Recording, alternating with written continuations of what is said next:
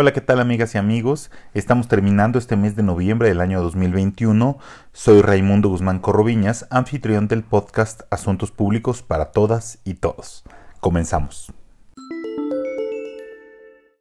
La igualdad entre hombres y mujeres ha sido tarea de muchos, muchos años y de generaciones de personas que han venido luchando contra las desigualdades, contra una sociedad patriarcal y androcentrista eh, en la que los hombres han venido construyendo las reglas del juego de la política, del gobierno y en general de las leyes. Mm, afortunadamente durante los últimos años se ha avanzado de forma muy importante para lograr la igualdad sustantiva entre hombres y mujeres, eh, iniciando por los cargos de elección popular, Como saben, se inició con un sistema de cuotas y posteriormente se fue avanzando para lograr una postulación paritaria entre hombres y mujeres a los distintos cargos de elección popular, debiendo cumplir con los requisitos de competitividad.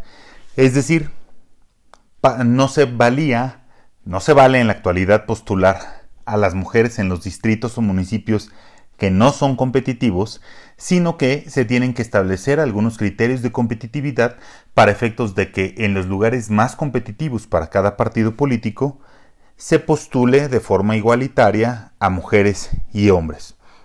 Desde el año 2018 se logró una participación equilibrada en eh, los órganos legislativos, en el Senado y en la Cámara de Diputados, eh, para que esta integración fuera paritaria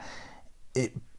pero hoy en día, a pesar de lograr esta, esta paridad, eh, no ha cambiado una realidad que es la prevalencia de la violencia política en razón de género eh, en todo el sistema político. Lamentablemente hay muchísimos hombres que continúan sintiéndose superiores a las mujeres o que creen tener derechos para poner límites al desarrollo de las mujeres en la vida pública, o incluso en la vida privada eh, con, una eh, pues mentalidad que sinceramente tiene que ser cambiado. ¿no?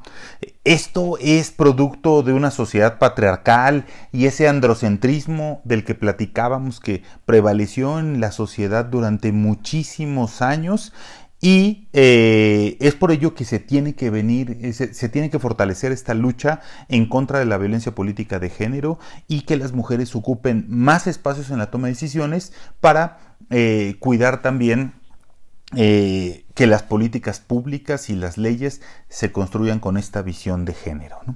En estos procesos, en los procesos electorales recientes, en este proceso 2021,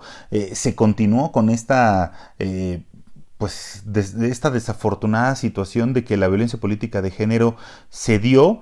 pues no solo de candidatos hacia candidatas, sino también con ataques arteros desde eh, plumas de periodistas, eh, perfiles de redes sociales y sobre todo muchos desde el anonimato, al carecer de mecanismos eficaces con, con las redes sociales para poder lograr que los ataques en contra de las mujeres se puedan bajar o la información falsa. Eh, estos procesos continúan durante días y lamentablemente continúan haciendo daño a, las víctimas. También ha habido un aletargamiento de las instituciones públicas porque todo proceso de violencia política de género debiera ser eh, expedito, debiera resolverse de forma eh, rápida, contar con investigaciones eficaces y con un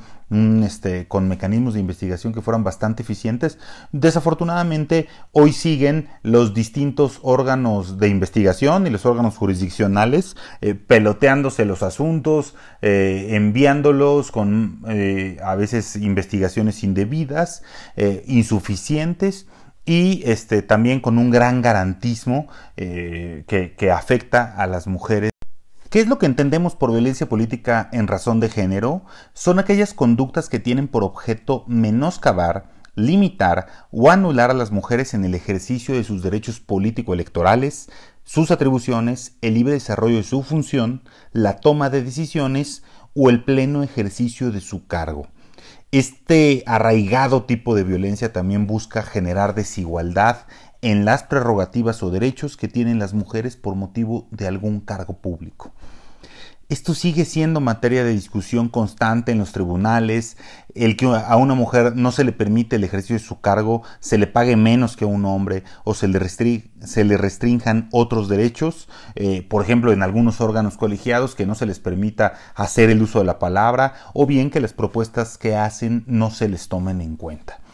La Convención Interamericana para Prevenir, Sancionar y Erradicar la Violencia contra la Mujer, también conocida como Convención de Belén do Pará, establece que toda mujer tiene derecho a tener igualdad de acceso a las funciones públicas de su país y a participar en los asuntos públicos, incluyendo sin duda alguna la toma de decisiones. Pero todo este ejercicio de derechos políticos solo se va a lograr no solo con la inclusión de más mujeres en la vida pública, sino también con mecanismos eficaces mediante el cual no solo las instituciones sancionen a todo aquel que, acepte, difunda las conductas que generan violencia en contra de las mujeres, sino también eh, que socialmente exista ese reclamo, esa, eh, ese señalamiento para aquel que comete violencia política de, género y eh, lograr medidas reparatorias en favor de las víctimas y garantizar la no repetición. Toda la sociedad, academia, instituciones públicas, medios de comunicación, tenemos que luchar todos los días para acabar con este lacerante problema que aqueja a nuestra sociedad.